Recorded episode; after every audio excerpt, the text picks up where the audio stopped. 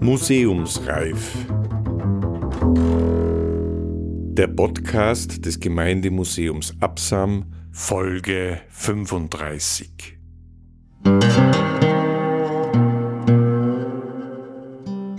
Die fünf Galeerenhäftlinge von Hall und der Denunziant aus Absam.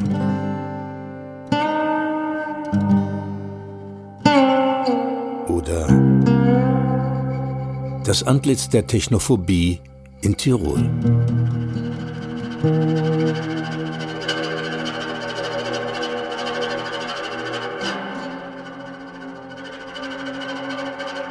Ein Beitrag zur Geschichte des Innovations-, Salinen-, Justiz- und Gefängniswesens im 18. Jahrhundert. Nach amtlichen Akten. Teil 2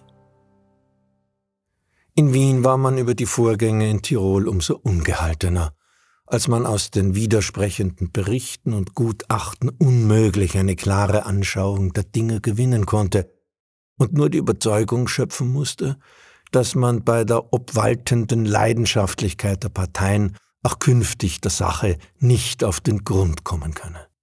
Es erschien daher ein kaiserlicher Befehl, dass all diejenigen, welche künftig direkt oder indirekt der Sache hemmend in den Weg treten, die allerhöchste Ungnade und die schwersten Strafen zu gewärtigen haben würden. Doch auch die Androhung der kaiserlichen Ungnade und strengster Strafen vermochte nicht, das Feuer der entflammten Parteileidenschaften zu dämpfen.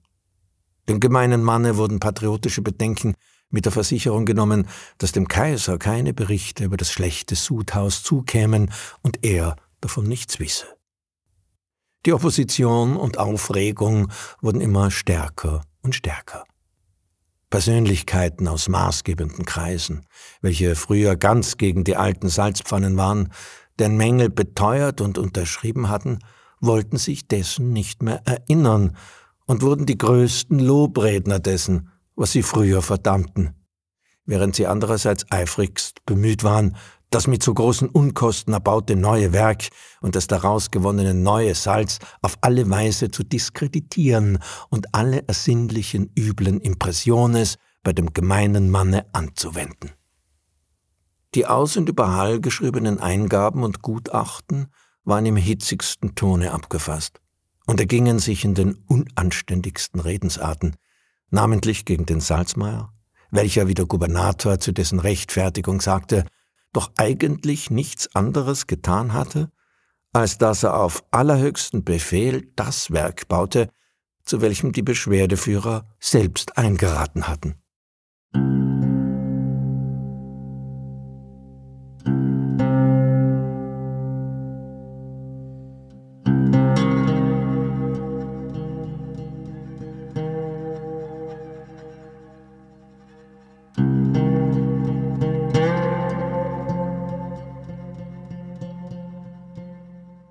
Opposition und der Lärm gegen das neue Sudhaus und das neue Salz beschränkte sich schon lange nicht mehr auf die Stadt Hall und in der Sache engagierten Beamtenkreise von Innsbruck, sondern griff immer weiter und weiter um sich, bis endlich das ganze Land in den Streit sich verwickelte und selbst die Vorlande und das Ausland, soweit es den Salzbedarf von Hall bezog, davon nicht unberührt blieben.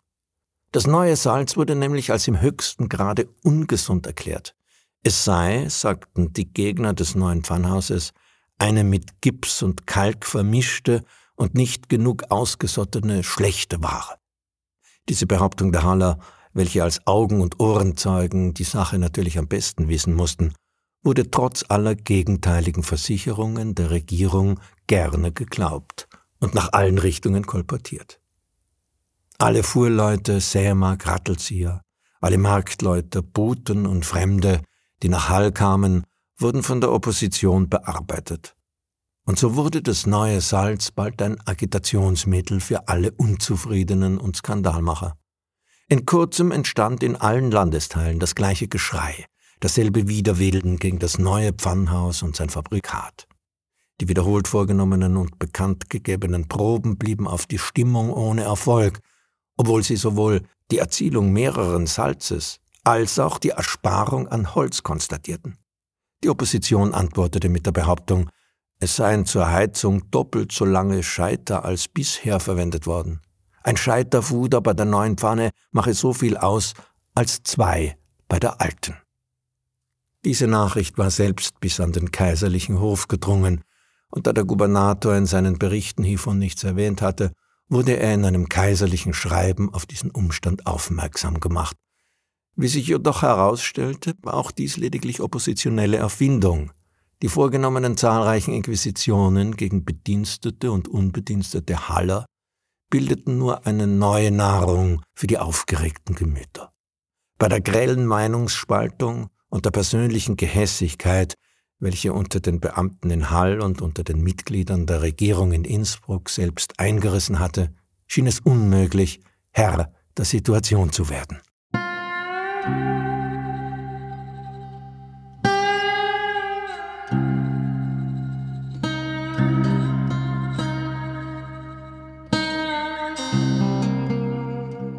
Da eine große Menge von Kontrahenten nur Salz von der alten Pfanne haben wollte, und auch der Salzhandel über die tirolische Grenze hinaus von Bedeutung war und wohl auch zur Beschwichtigung der gegnerischen Partei überhaupt, wurde in beiden Pfannhäusern gesotten, dadurch aber auch das Salzbergwerk selbst stärker als sonst in Anspruch genommen.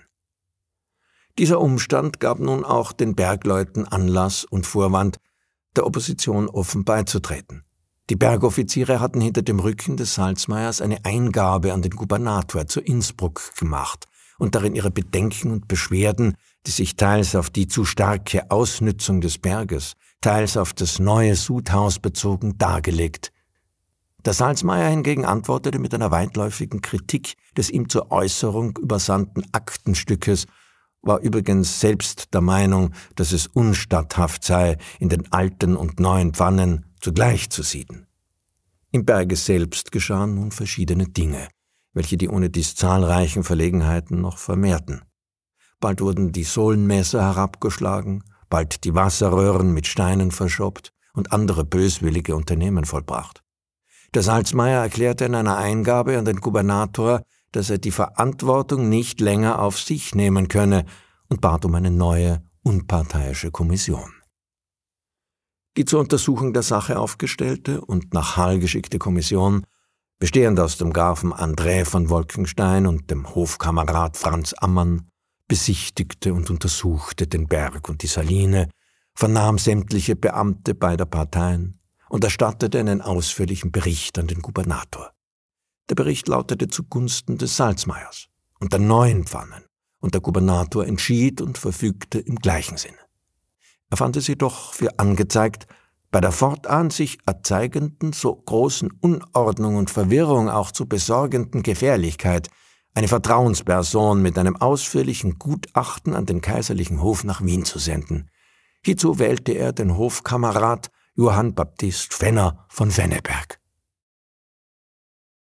So hatte sich die brennende Frage des neuen Sudhauses und des neuen Salzes bis in das Jahr 1716 hinübergeschleppt, wo sie endlich infolge einer Gewalttat der Pfannhausarbeiter durch die sich ermannende Regierung einem ziemlich raschen Ende zugeführt wurde. Der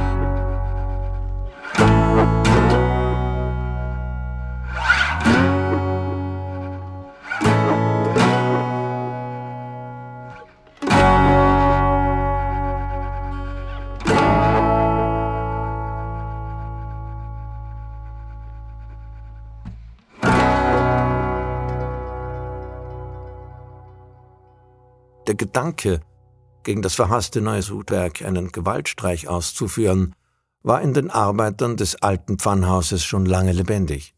Bereits im Oktober 1715 wurde der Kutscher des Barons von Tannenberg, welcher darauf bezügliche Reden vernommen haben sollte, gerichtlich vernommen.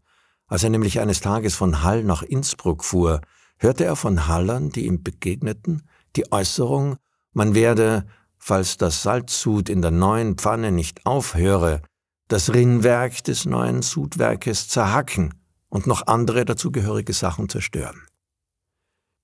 Diese Drohung ging nun am 10. Juni 1716 tatsächlich in Erfüllung.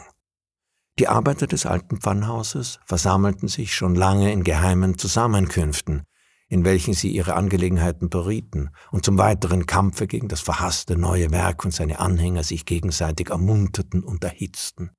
Ihre kurz vorher an den Gubernator gerichtete, mit Anzüglichkeiten reich gespickte Eingabe war mit einem scharfen Vermerke beantwortet worden. Als sie nun auch wahrnahmen, dass die neuen Salzpfannen, welche einige Zeit in Untätigkeit gelassen worden waren, wieder in Aktivität gesetzt und geheizt werden sollten, beschlossen sie einen Handstreich gegen dieselben zu führen. Am Vorabend des Fronleichnamfestes, am 10. Juni nachmittags, rotteten sie sich zusammen, bewaffneten sich mit den nötigen Werkzeugen, zogen zum neuen Sudhause und zerstörten das zu demselben führende Rinnwerk. Darauf vertrieben sie die bei der neuen Salzpfanne angestellten Arbeiter, bedrohten den Salzmeier und den Amtmann und zogen dann triumphierend und unter großem Lärm durch die Stadt. Der Salzmeier, welcher bisher allen Stürmen gegenüber, die gegen sein Werk sich erhoben hatten, standhaft geblieben war, flüchtete, nachdem er selbst sein Leben auf dem Spiele sah, noch selben Abends mit dem Pfannhaus Hauptmann von Walpach nach Innsbruck, wo er über den Vorfall sofort dem Gubernator Bericht erstattete. Die übrigen Salinenbeamten waren dem ausgebrochenen Tumulte sofort aus dem Wege gegangen, keiner versuchte die Meute von ihrem grässlichen Unternehmen abzuhalten.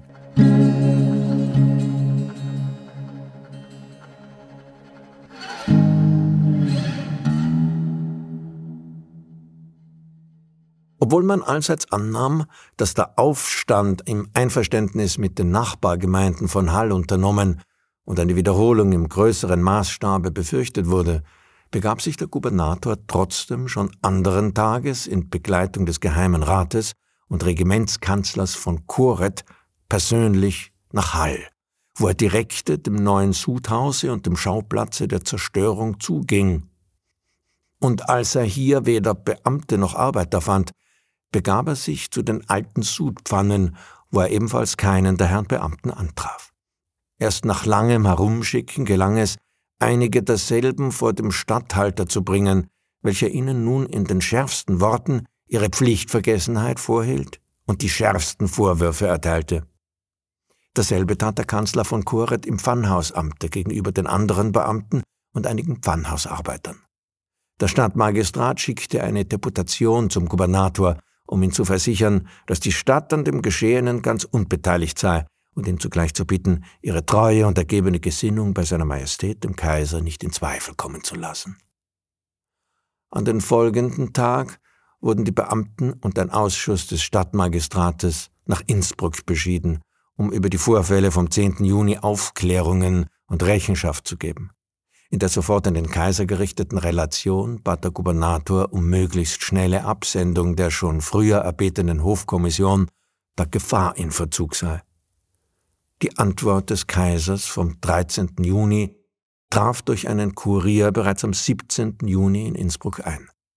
Der Auftrag seiner Majestät ging dahin, die schuldigen Beamten ihres Amtes zu entsetzen, gegen die aufständischen Pfannhäusler die gerichtliche Untersuchung vorzunehmen, den von ihnen angerichteten Schaden sofort zu reparieren und den Salzsud in den neuen Pfannen ehemöglichst fortzusetzen.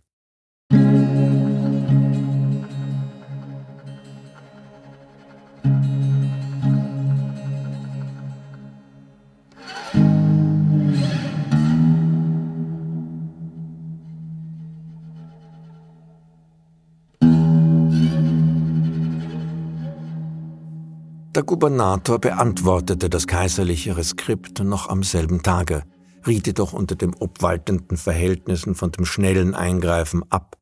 Das Feuer glimme noch unter der Asche, und ein sofortiges Einschreiten würde das neue Auflodern des Aufruhrs zur Folge haben, während andererseits der Regierung nicht die Mittel zu Gebote ständen, einen anderen, voraussichtlich umfangreicheren Aufstand zu bewältigen. Auch die Absetzung der Beamten fand er nicht an der Zeit, da die Saline, nachdem von Schiederer und von Walbach unmöglich zurückkehren könnten, ohne jegliche Überwachung ganz der Willkür der Arbeiter preisgegeben sein würde. Er schlug daher vor, mit der abermaligen Heizung des neuen Pfannhauses bis zur Ankunft der Hofkommission zuzuwarten. Inzwischen aber, da das Milizbataillon, größtenteils aus Tirolern bestehend, nicht so ganz verlässlich und auch nicht komplett sei, 150 Mann Militär aus den Vorlanden kommen und nach Hall verlegen zu lassen. Die Ankunft der Hofkommission werde den gemeinen Mann auch überzeugen, dass seine Majestät über die Vorgänge in Hall vollständig unterrichtet sei und ihm den Herrschenden wahrnehmen, dass der Kaiser von allem nichts wisse. Die Nachrichten aus Hall ließen einen neuen Aufstand auch in der Tat nicht als unmöglich erscheinen. Der Hallschreiber Anton Riedmüller wollte sogar wissen, dass Buben bereitständen, um eventuell in die umliegenden Ortschaften zu laufen und die Bauern herbeizurufen.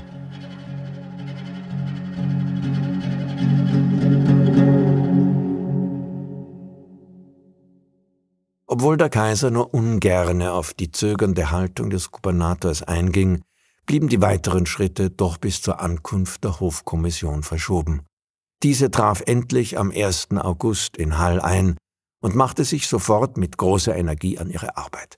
Das inzwischen eingerückte Militär aus Konstanz erleichterte ihre Aufgabe.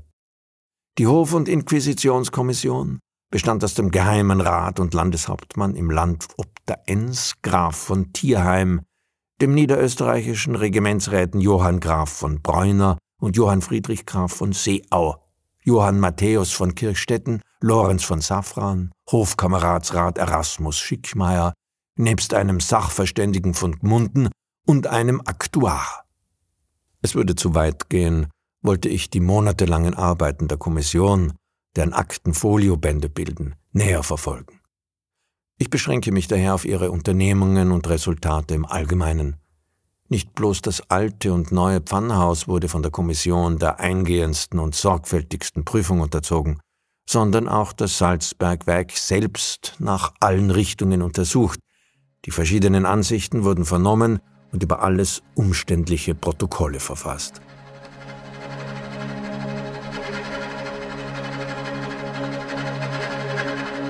Für die brennende Frage aber war das Wichtigste die Vornahme eines unter den schärfsten Kontrollen bewerkstelligten Probesudes in beiden Sudhäusern, wozu nicht bloß die Berg- und Salinenbeamten und Arbeiter von Hall, sondern zahlreiche Vertreter der Behörden von Innsbruck und die eben in Innsbruck tagenden Landesausschussmitglieder sowie Deputierte aus allen Landesteilen herangezogen wurden.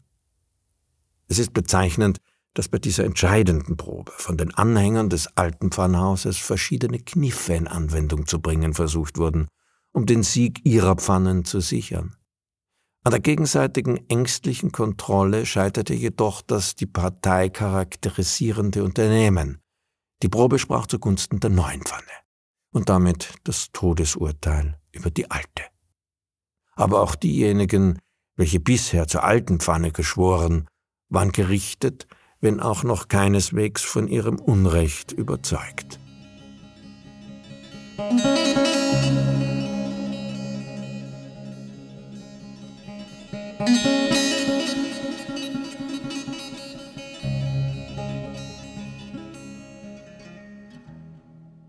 Die beim Aufstande beteiligten Arbeiter waren bereits ausgehoben und nach Innsbruck in die Fronfeste, das sogenannte Kräuterhaus, zur kriminalgeschichtlichen Untersuchung gebracht worden.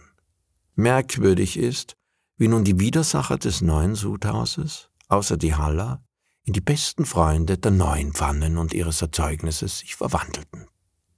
Während früher aus allen Landesgegenden Nachrichten über herrschende Unzufriedenheit, Wühlereien von Emissären und Klagen über das schlechte neue Salz eintrafen, regnete es jetzt, als die Regierung die raue Seite nach außen kehrte, allenthalben das Lob dessen, was kurz vorher noch verdammt wurde, und alles bestrebte sich, den Aufrührern gegenüber als schaler Untertan zu erscheinen. Als der Gouvernator und am 12. August an den Landeshauptmann, den Stadthauptmann von Trient, den Podester von Rovareto, an die gesamten Viertelverweser und an die vorderösterreichischen Behörden den Befehl erlassen hatte, die Misere, Aufwiegler und Aufhetzer des Volkes wieder das neue Salzwerk zu verhaften und zu inquirieren, stieß man überall nur auf Lobredner des vortrefflichen neuen Salzes. Verschiedene Gerichte und die Landschaft selbst drückten in eigenen Schreiben dem Gubernator ihren Abscheu gegen die Haller Vorgänge und ihre Zufriedenheit mit dem neuen Salze aus.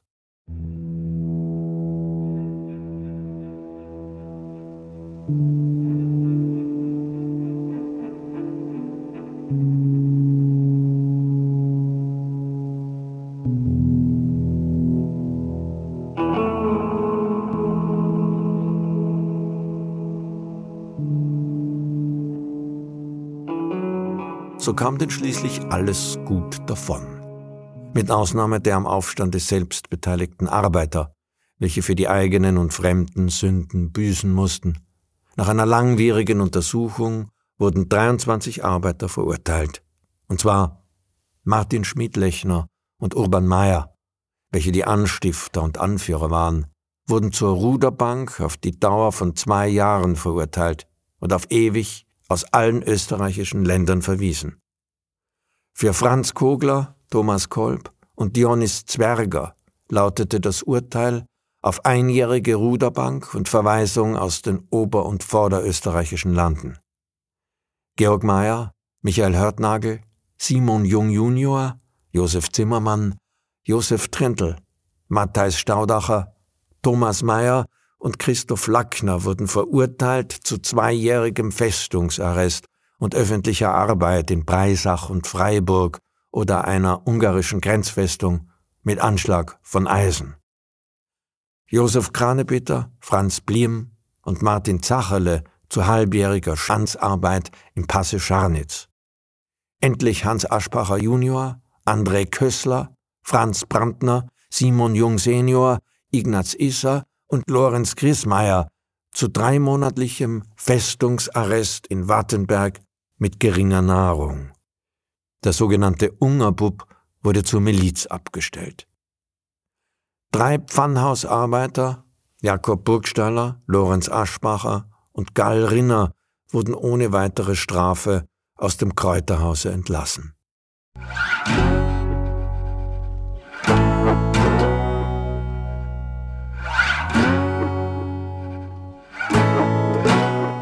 Anmerkung. Die Arbeit an der Ruderbank der Galeeren galt von jeher als die anstrengendste und gefährlichste, daher auch für diesen Dienst die Leute sehr schwer zu bekommen waren. Um dem steten Mangel an Ruderknechten, sogenannten Galeoten, abzuhelfen, verfiel man schon frühzeitig auf den Gedanken, Sträflinge zu verwenden. Die Seemächte bewarben sich daher bei allen Binnenstaaten um Aushilfe mit Sträflingen, und ihnen zulieb wurde die Galeerenstrafe erwiesenermaßen öfter ausgesprochen, als es sonst der Fall gewesen wäre. Vielen Verbrechern rettete aber auch der Nutzen, der aus ihrer Verwertung zu Ruderknechten gezogen werden konnte, das Leben, und manchem Dieb, dem der Strick unausbleiblich schien, blühte noch lange die freundliche Gewohnheit des Daseins und Wirkens. Neapel, damals österreichisch, bezog den Bedarf der Ruderknechte vielfach aus den österreichischen Ländern, namentlich auch aus Tirol. Im Jahre 1717, in welchem die fünf Haller auf die Galeere nach Neapel geliefert werden sollten, waren bereits schon vier Tiroler dahin gebracht worden.